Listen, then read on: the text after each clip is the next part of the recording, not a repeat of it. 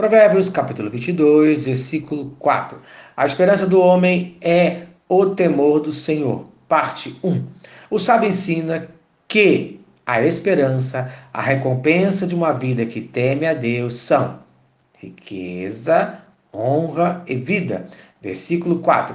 O galardão da humildade e o temor do Senhor são riqueza e honra e vida. Isto é, o respeito a Deus trará na sua vida esperança e bênçãos eternas, conforme Provérbios, capítulo 3, versículo 16. Uma vida longa está na sua mão direita, na sua esquerda riqueza e honra.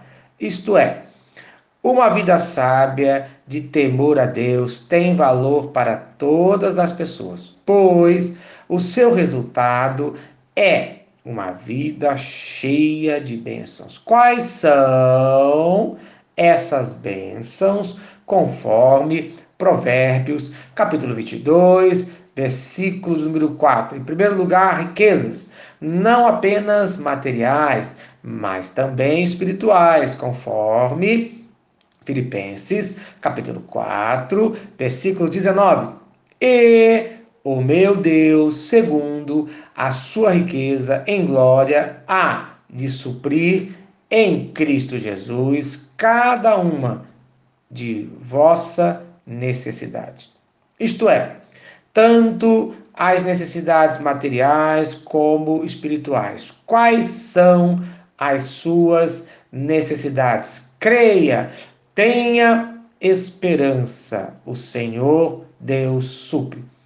Em Filipenses, capítulo 4, versos 6 e 7. Não andeis ansiosos de coisa alguma, em tudo, porém, sejam conhecidas diante de Deus as vossas petições pela oração e pela súplica com ações de graças. E a paz de Deus, que excede todo entendimento, guardará o vosso coração e a vossa mente em Cristo Jesus. Amém. Isto é, deixe de se preocupar. Essa atitude é irracional, é pagã, é uma atitude de uma pessoa incrédula, sem fé. Como você deve proceder? Em primeiro lugar, com oração. Deve ser uma vida diária de oração. A oração deve ser comum na sua vida. Segundo, com súplica, isto é, deve ser algo intenso, insistente, mais específico, principalmente quando as coisas apertam. Quando a situação ficar difícil, ore mais ainda.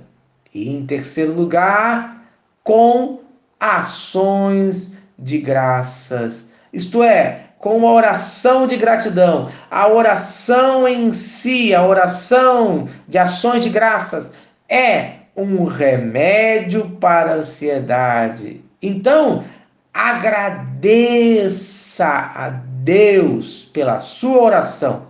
E o resultado das suas orações, veja, conforme fala o versículo número 7, Deus dará paz de espírito.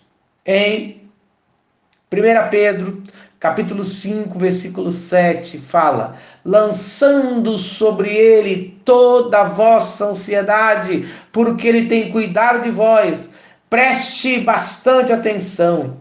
Ansiedade e oração são duas grandes forças que se opõem, que lutam uma contra a outra na vida do cristão. Por esse motivo, se deseja novamente ter esperança, felicidade, vitória na sua vida, ore como se tudo dependesse disso. E eu afirmo, depende. Está então no dia de hoje ansioso? Ore, principalmente com o coração agradecido.